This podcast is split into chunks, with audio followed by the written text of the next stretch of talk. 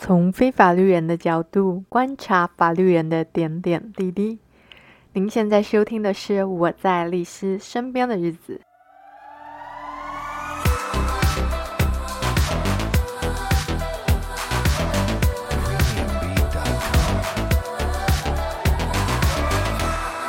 Hello，大家好。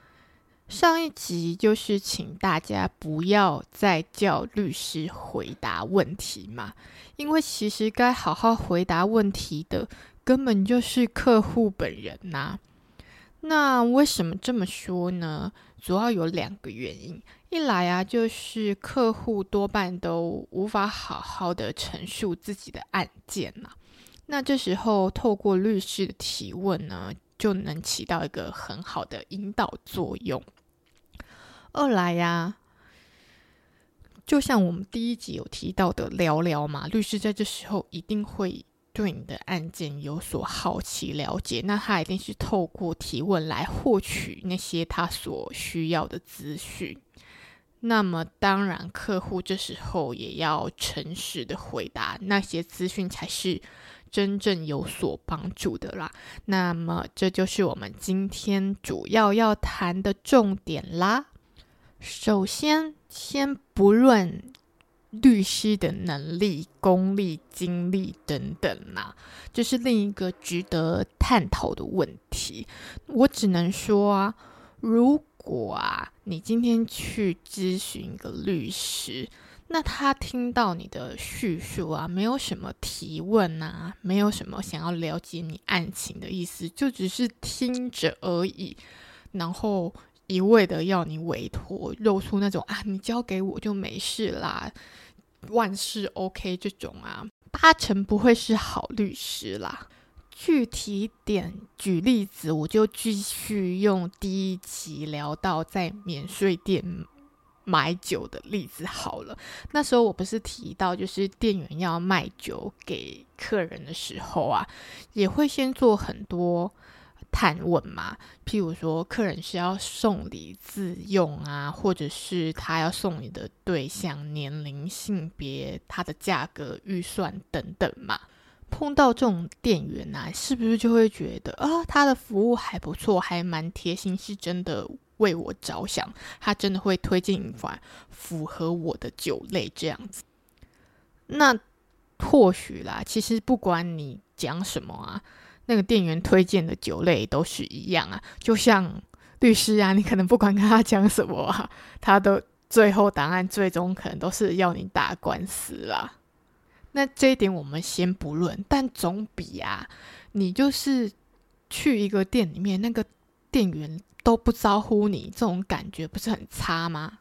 同理，你今天去找一个律师咨询，他跟你都没啥互动，好像也没有想要了解你案情的意思，这个感受也不太好吧？你管他是谁介绍的、有名的，还是听说很厉害的，请相信自己的感觉吧。与其去相信别人推荐的那些所谓的好律师啊。你不如去想想，怎么样才能找到真的认真的律师？那我为什么说，不要去找好的律师呢？这又要提到我的小故事了。就多年以前，一路当着妈妈的乖小孩，就是乖乖念书，不要交男朋友。殊不知一毕业没多久，就被妈妈指责说：“哎呦，你怎么这么差，都没有人追的我。”就被我妈带去有济公师傅的宫庙里问事啦。这时候排在我们前面的是一个年轻的妈妈，那她的小孩大概就是。国小要升国中了，他就问师傅说：“啊，师傅啊，我的小孩要上国中了，拜托师傅保佑啊，让他碰到好一点的老师啦。”这时候师傅就很慈祥了，那笑了笑就问：“嗯，什么是好的老师啊？”就那妈妈也讲不出来。然后轮到我妈的时候啊，就是她带着我，然后就跟师傅讲说。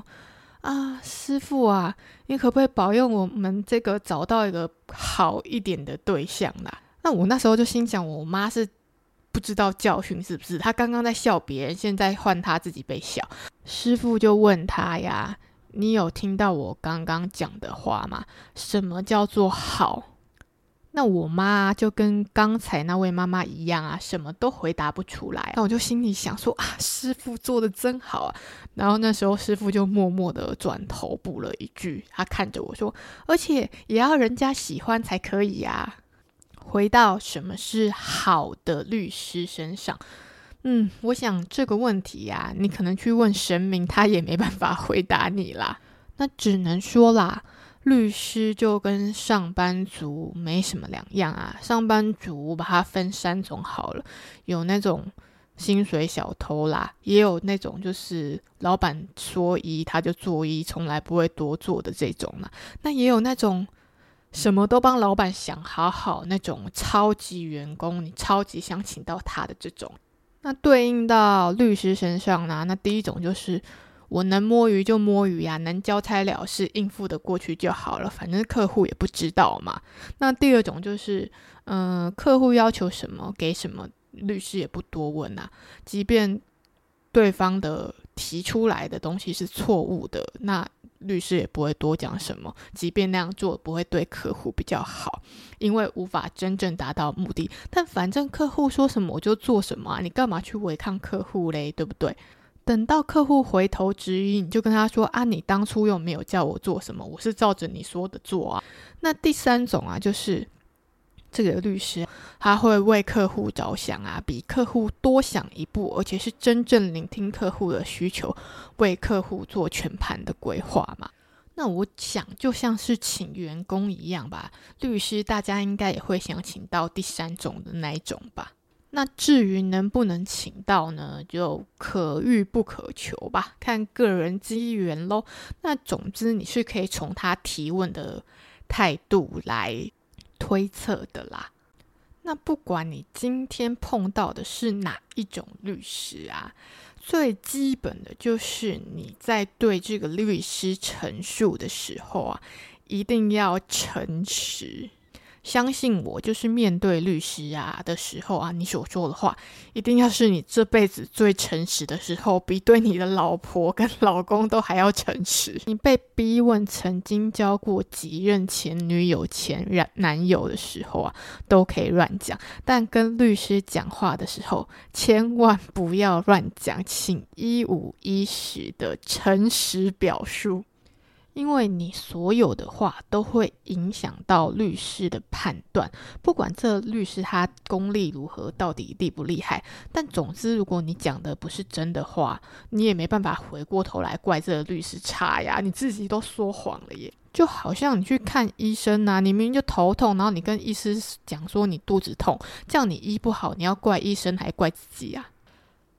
那说说谎跟乱讲可能有点夸张了。我讲一个比较不极端，但是很常发生的状况好了，就是其实很多时候找上律师都是有所纠纷。那有纠纷其实往往都不是单方面的错啊，通常都是两方面都有过失嘛。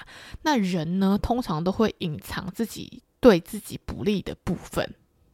拜托，千万不要！你就有什么就讲什么，把自己当成一个客观的第三者，忠实的陈述，不要害你的律师到时候啊，可能出庭的时候才被法官打脸，好吗？因为讲的事实不一样，或有部分没讲的话，其实两造双方一到现场一对就知道了啊！你还不如早一点跟律师说，让他能有心理准备，想好对策嘞。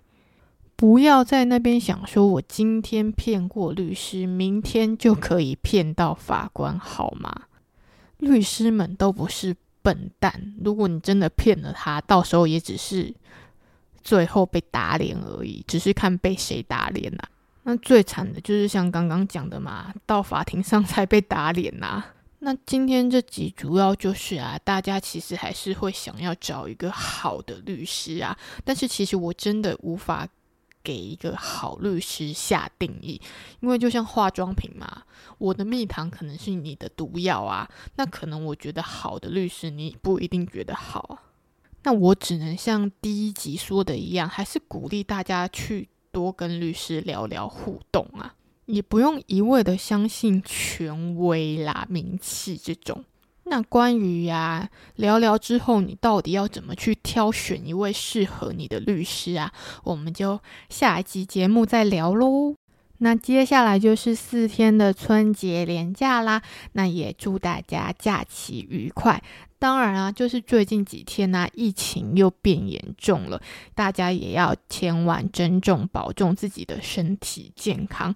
那么，如果觉得我们的节目还不错的话，连假期间碰到亲朋好友，也别忘了帮我们推荐一下哟。哦，对了，我差点忘了。今天呢，不是愚人节吗？我就在我们的 IG 上呀，有分享了一个小小的愚人节，也不算捉弄啦，就其实我真的也蛮想做的那个主题。如果大家有追踪 IG，就会看到。就我觉得大家可以期待啊，但那个主题我真的不知道 能做到什么程度。那如果大家有其他感兴趣的主题的话，也可以在 IG 里留言跟我说喽。那么我们下次见啦！